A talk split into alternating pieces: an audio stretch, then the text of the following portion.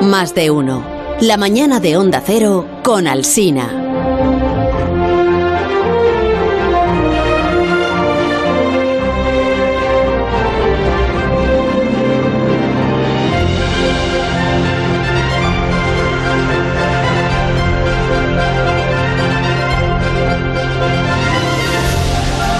Buenos días, Alberto Aparici, ¿cómo estás? Hola, buenos días, Carlos, muy bien. Me alegro muchísimo. ¿Sabes que te mencioné en el programa ayer? ¿Ah, sí? Sí. Ah, Nada más empezar el programa. te nada mencioné. más empezar, pero a las eso... 6 de la mañana. Cuando no están puestas las... A las ah, seis por, de la mañana. Por eso no me he enterado, porque yo a Sí, esa no, hora ya sé que, tampoco tú estoy no, puesto. sé que tú no has madrugado jamás en tu vida.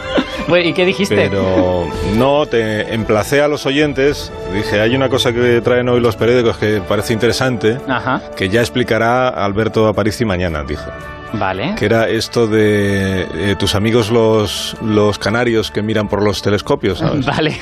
expertos que tienes ahí, que habían eh, descubierto unos estallidos ahí de, Ah. ¿cómo era de, lo de los rayos gamma que eran más potentes que ninguna otra. Dicen lo de Magic, vale, vale, de acuerdo. ¿Lo de? sí. Magic es el nombre del instrumento que ha visto, que ha sí, visto sí, estos rayos gamma. Eso es, lo comenté yo también, eso sí. Es un, es, un, Magic. es un instrumento muy chulo porque realmente lo que hace es, eh, bueno, rayos gamma, rayos gamma es como eh, luz, pero de muy, muy alta energía, ¿vale? Entonces, de tan alta energía llegan muy pocos y este instrumento lo que necesita es tener un rango de observación muy grande. Así que en realidad este instrumento utiliza la atmósfera como blanco. Son como una especie de antenas parabólicas que están mirando a la atmósfera y cuando llega un rayo gamma de estos produce una especie de cascada de luz en la atmósfera y se da cuenta este, este telescopio de que ha ocurrido. Con lo que en la práctica es un instrumento que tiene pues, varios kilómetros cúbicos de atmósfera para, para observar. Y como vienen tan poquitos, o, o observas eh, trozos tan grandes de atmósfera o no lo ves. Y bueno, lo, lo interesante científicamente de esto es que este fenómeno que se llama explosiones o estallidos de rayos gamma, eh, no sabemos a qué se debe, sí sabemos que se producen muchos cada día que vienen... precisamente eso es lo que les dije a los oyentes que tú ibas a contar. No, pero, pero sí hay un candidato, sí hay un candidato como muy fuerte. No estamos seguros, pero sospechamos que vienen de supernovas, estas estrellas que explotan y que en el, en el, o sea, el proceso de la supernova es la estrella deja de producir energía, entonces la estrella colapsa sobre el interior y en un momento dado hay un rebote. Y en ese rebote se produce una enorme expulsión de material en todas direcciones a velocidades muy altas. Entonces, en esos chorros de material a velocidades muy altas, pues se expulsa energía a lo bestia. El- a lo bestia es el término, es el término Científico, sí, sí, sí. Una precisión enorme. entonces, eh, lo que nunca se había observado era eh, en fotones de energía tan alta en el periodo después de la explosión principal. Se produce una explosión principal y luego hay lo que se llama un afterglow, o sea, un, un brillo posterior. eh, y, y es la primera vez que se observan estos fotones de tan alta energía en el brillo posterior.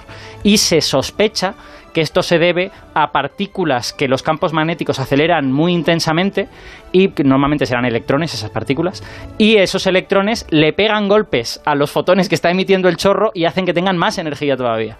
Entonces es una man- es la primera vez que tenemos acceso a estos procesos que ocurren a posteriori de la explosión y que de alguna manera pues nos dan información de lo que está ocurriendo en el medio interestelar cuando la estrella esta inyecta todo ese material en el medio. No, o sea que tampoco hay que preocuparse entonces, porque esta es un poco la angustia que yo generé a la audiencia. Digo, como no se sabe esta explosión de dónde viene, qué es lo que ha pasado por ahí, digo, a ver si hay motivos para inquietarse. No, estas explosiones de hecho sabemos que vienen de fuera de nuestra galaxia. Hace mucho tiempo que no hay una supernova en nuestra galaxia, ya va tocando y la verdad es que estaría bien. Y creemos además que estas explosiones eh, son muy colimadas, o sea que son dos chorros en direcciones opuestas y si no tienes la mala suerte de estar en la dirección del chorro, pues tampoco te pasa nada muy serio. ¿Y si estás? Y si Bueno. estás, si estás muy cerca, pues a lo mejor sí te pasa algo. Pues, pues gracias, Alberto. Hasta aquí tu sección de ciencia, ¿no? Porque Pero- ya has respondido a todo muy lo bien, que ha estado muy bien, habíamos sí. planteado. Pero bueno, perdonad que, que aún, aún tengo... Ah, ¿querías hablar de alguna cosa Sí, más? claro que sí. Bueno, perdóname. Además, estoy, estoy enfadado porque los culturetas me han pisado la, la cosa de la que yo quería hablar. O sea, ¿Qué era? ¿Querías hablar de las meninas? eh, no, quería hablar de- del hielo y del frío y de la pequeña del hielo. Buah, pero se han hecho un adelanto luego en la cultura de rancia, es donde lo pondrán, Con tal li- ah, han contado el libro lo entero. pondrán en- eh, sobre la mesa, pero tú adelántate, adelántate. Vale, es verdad, es Por verdad. la sí, izquierda, sí. por la derecha, Yo creo- adelántate. Yo creo, que podemos dar, dar Claro. primicias que ellos no van a Claro, poder dar. Exacto. exacto, sí, sí, sí. Eh, bueno, pues vamos, vamos a hacer lo siguiente. Carlos, ¿puedes bajar un poquito la temperatura del estudio para, para ambientarnos? No. Eh, pero, Ah, Pero bajar, más- sí, sí, bajar, sí, sí, bajar, sí, por todavía. Sí. favor, vamos a hablar de frío. Tenemos ¿Cuántos que grados estar- quieres que la baje? Estamos Pues bájalo helados. por lo menos 15 grados. o así. 15. 15 grados. Pues ya no hay, no hay termómetros y ya estamos a 15 o a menos. Estamos ahora mismo a 21. No es verdad. ¿no? Pues, Sí, pues 21. bájalo por lo menos a 10, 21 a lo 10 bajo. grados. Sí, a es- 10 exacto, grados. Venga, exacto. Vale. París helados. Qué calorazo hace en el siglo XXI, madre del amor hermoso. ¿Usted quién es? Perdóneme. ¿Usted quién es y qué hace en mi programa? ¿Ah? Sí, se me ha colado, eh, se me ha colado hasta a mí. Pero, pero le, le había invitado yo, pero no le había dicho que ¿Pero quién hablara tan pronto. ¿No Es- saben quién soy? No. Qué atrevida es la ignorancia. Pero no ves quién es, Carlos. Mira la paleta que lleva en la mano. El delantal lleno de churretes de pintura. Ah, es un pintor. Claro. Ya, pero no, se- no se parece a Brad que y habla raro, o sea que no... A mí me han dicho que aquí hay un programa cultural donde puedo colocar mi mensaje. Ah, no, le han engañado. ¿Eh? El programa cultural ya acabó, se llama La Cultureta ya para la noche. que la ciencia también es cultura, que esto en- de alguna manera también es un problema cultural. Claro, hombre, que la ciencia también es cultura. Bienvenido a este programa cultural. Gracias. Y... ¿Y vos ¿Pero usted tiene nombre o...? Sí, pero Ah, porque podría usted, Debe- por ejemplo, decir soy tal y así podíamos hacernos un poco la idea de... de debería qué haberle hablar- presentado yo, pero, pero bueno, ya que estamos... ¿De qué hablar con usted? Bruegel, el sabio. Bruegel. Lo de Bruegel el viejo es francamente desafortunado. Bueno, que me desvío muy con prisa. Solo quería decirles a ustedes que se tomen en serio esto del cambio climático. Ah. Lo del calentamiento global, ya saben, porque mis cuadros invernales están quedando todos como una sopa, como un helado que chorrea. No, estoy entendiendo muy bien lo que le pasa a usted. Ay, si van ustedes, por ejemplo, a ver un cuadro mío llamado Los cazadores en la nieve, Un cuadro muy bonito, por cierto. que está en un museo de Viena, gracias, verán que los muchachos del museo tienen que pasar la mopa por el suelo cada tres por tres. Y los cazadores del cuadro ya hasta se han quitado el abrigo, ¿saben? Del calor que tienen. En fin, creo que se ha entendido lo que quería decir. Cero emisiones. Protejamos la pintura invernal que se nos está derritiendo. Y buenos días les dé el señor. Pues muchas gracias, señor viejo. Adiós. Señor Bruegel. el sabio. Bruegel, Bruegel. Sí. Que ha, ha sido breve la visita de este invitado tuyo. Sí, pero me hacía mucha ilusión, uno de mis pintores favoritos aquí de cuerpo presente, qué Pero maravilla. vamos a ver, Alberto, Por paso. tu sección no es de pintura. Tú no vienes aquí a hablar de pintura. Tú si quieres hablar del hielo tendrás que buscar otro enfoque.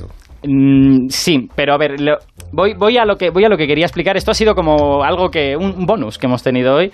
Eh, a lo que quería explicar es que sabemos que al final de la Edad Media y bueno, y también durante la Edad Moderna, ocurrió este periodo llamado la, la Pequeña Edad del Hielo, Sí. al menos en Europa, aunque ya empieza a haber indicios de que también en otros lugares del mundo también ocurrió.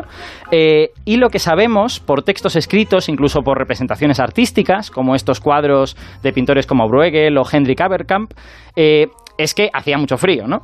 Pero como yo hoy quiero diferenciarme de los culturetas, hacer algo un poco distinto, voy a abarcar un periodo de tiempo mucho más ambicioso. Vamos a retroceder mucho en el tiempo y os pregunto, ¿cómo podemos conseguir figurarnos qué tiempo hacía, yo qué sé, hace 10.000 años?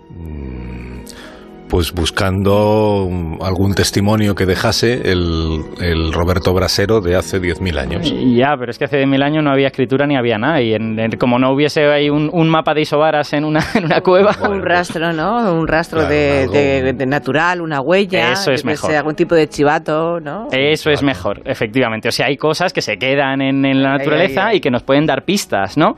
Y de, de hecho, no tenemos solo uno, sino que tenemos varios tipos de estos chivatos, entre comillas, de estas cosas que nos hablan de cómo era el clima entonces. Hay rocas volcánicas que hablan de cómo era el campo magnético, hay sedimentos marinos, pero el rey de todos estos proxies, el nombre de estas cosas es proxies, es el hielo. Así que me viene al pelo lo de los culturetas. Y porque en el hielo se queda un montón de información congelada en el tiempo, esperando a que nosotros vayamos ahí y la recojamos. Acongelada como Otzi, que tanto le gusta a Guillermo A Guillermo, Altares, ¿no? sí. Sí. Bueno, sí, como Ochi, pero no necesariamente tan a lo bruto. No hace falta congelar a una, a una persona entera. Vale. Eh, os explico cómo funciona, fijaos. Eh, mucha información sobre cómo funciona el clima está en la propia atmósfera. Por ejemplo, si en la atmósfera hay mucho CO2, pues podemos esperar que las temperaturas sean más altas. O si ha habido una erupción volcánica, pues seguramente vas a encontrar polvo en la atmósfera y se sabe que este polvo bloquea la luz del sol y hace que bajen las temperaturas. Bueno, pues la- lo grande que tiene el hielo es que la nieve cuando cae arrastra el aire, el polvo, arrastra todas estas cosas y las deja en el suelo atrapadas entre las capas de nieve. Sí. Ya, pero luego la... O sea, esto es verdad, lo que tú has dicho. Yo no te lo Gracias. discuto, no te lo discuto. Pero luego lo que pasa es que la nieve, cuando llega el calor, se funde. Eh, Y, efect- el- y se, se lo lleva todo. Vale, eso es, eso es verdad y por eso en la mayor parte de los lugares este registro del hielo ha desaparecido y no está, efectivamente. Pero en los lugares más fríos, en los polos, en los glaciares de las montañas, En Vigo, en, en Vigo, bueno, no, en Vigo también se funde la nieve. En este, en este estudio, por ejemplo, donde no se funde la nieve, pues cada invierno va dejando una capa con este cargamento de información sobre cómo era la atmósfera en invierno cuando cayó esa nieve. Entonces, al principio son capas muy gruesas, mezclan hielo, aire, polvo, pero al año siguiente le va a caer encima otra capa y al año siguiente otra capa. Sí. Entonces, con este peso, las capas de abajo se van compactando y al cabo de unas décadas, lo que tenemos es una capa de hielo con este regalito dentro, de, con, con el polvo que cayó ese invierno, con burbujitas de aire que conservan la atmósfera de esa época y podemos tener la atmósfera de hace 500.000 años, ¿no? enterrada en el hielo. Sí, sí, sí. maravilloso. Entonces, estas, estas capas anuales, que suelen ser de, de varios centímetros de grosor, eh, para que nuestros oyentes se la imaginen, son como si fueran folios, ¿no? Son hojas que, en las que están escritas las condiciones de la Tierra en ese invierno precisamente. Y en este sentido, el bloque de hielo lo podemos entender pues como una especie de un montón de páginas, ¿no? Perfectamente ordenadas, con las más nuevas arriba, las más viejas abajo, ¿no? ya. Y solo tenemos que leer esas páginas para saber todo, tener toda la información que estamos buscando, ¿no? Em, bueno, en realidad sí en condiciones ideales, pero lo que pasa es que las condiciones no siempre son ideales. En el, el problema es que algunas de esas páginas son mejores, están mejor conservadas estas cosas, y otras son peores, ¿no? Depende, por ejemplo, de la intensidad de las nevadas. Imagínate que un año nieva muy poco, pues no se va a quedar casi nada, ¿no? O que hay un verano muy, muy cálido y se derrite todo, ¿no? Entonces, no siempre este registro es perfecto. Eh, además, has de estar seguro, si quieres estudiar, por ejemplo, la atmósfera, de que esas burbujitas que quedan dentro del hielo eh, no están contaminadas con aires de años posteriores, ¿no? Necesitas que sea un aire prístino para estudiarlo Uy, bien. prístino, qué bonita palabra. sí. No, pero es que es así. es no, no, no, sí, sí. Y esto de mirar en el hielo nos sirve para retroceder en el tiempo todo, todo lo que queramos, ¿no? Todo, Eh, todo. ah, bueno, me temo que no, porque tampoco. A ver, pensad que el hielo cuando son se problemas. cuando se acumula muchísimo, pues va a empezar a moverse, ¿no? Y, y se dependiendo de cómo sea, pues la tierra que tiene debajo. Si la tierra es más plana, sí que va a quedar un registro mejor, pero imaginaos que está en la ladera de una montaña, pues va a bajar para abajo, ¿no? Y al final se puede perder. Normalmente el hielo se mueve hacia sitios donde se termina descongelando, hacia el mar o hacia o hacia latitudes, hacia altitudes más bajas en las montañas. Entonces, hasta ahora hemos podido analizar atmósferas de hace 800.000 años, que está, yo creo, muy bien. Hasta ahora porque se acaba de publicar un artículo en el que unos investigadores informan que han encontrado en la Antártida un estrato en relativo buen estado, bueno, un estado digamos aceptable, de hace dos millones de años. Perdón. Dos millones de años, sí señor. Y con él viene esta atmósfera totalmente desconocida, que es más del doble de, de antigua de lo, de lo más antiguo que teníamos antes. Así que imaginaos lo interesante que es esto. ¿Y te has traído algún pintor para que nos explique un poco esta... eh, No, Para, para hablar de esto casi mejor un científico. ¿no? Lo, lo que he traído es un glaciólogo, es un experto en hielo. Él es Francisco Navarro, él estudia las dinámicas del hielo en la Universidad Politécnica de Madrid y lo tenemos aquí con nosotros. Hola, suerte. Francisco. Hola, buenos días. Hola, Francisco, ¿qué tal? Hola. Claro, pero esto que decía Alberto, de- primero se va so- sobreponiendo una capa, otra capa, otra capa, otra capa, otra capa. Hablamos de dos millones de años. ¿Cómo llegas a lo que está en la capa que a ti te interesa? Bueno, realmente han llegado hasta 2,7 millones de años estos investigadores. Eh, lo que pasa es que las muestras más claras son de uno y uno y, mm, uno y medio millones de años. Pues básicamente, eh, en este caso ha sido relativamente fácil, porque eh, lo tradicional, estos testigos de 800.000 años, Sí. de- que es lo más antiguo que teníamos hasta hace muy poco, eh, son testigos verti- verticales donde se hace un agujero prácticamente de 3 o 4 kilómetros hasta la zona más profunda, en zonas donde el hielo prácticamente no se mueve. Entonces ahí tenemos la certeza, digamos, de precisamente de que según vamos yendo para abajo vamos a encontrar hielo más antiguo. Pero hay zonas, en particular, donde han encontrado este hielo más antiguo, eh, que se denominan zonas de hielo azul. Y en estas zonas, eh, el hielo que el propio flujo, movimiento del hielo, eh, se ha llevado a otras zonas, eh, a veces llega a emerger a la superficie. Eh, y eh, también favorecido por los vientos eh, catabáticos fuertes. Y entonces eh, podemos encontrar hielo muy muy antiguo realmente a eh, profundidades muy bastante superficiales. De hecho las muestras que estos investigadores han encontrado han sido como entre 150 o 200 metros de profundidad simplemente. Y a veces están en la pura superficie. ¿Y qué hay en el hielo que se ha, que se ha encontrado, que se ha descubierto ahí?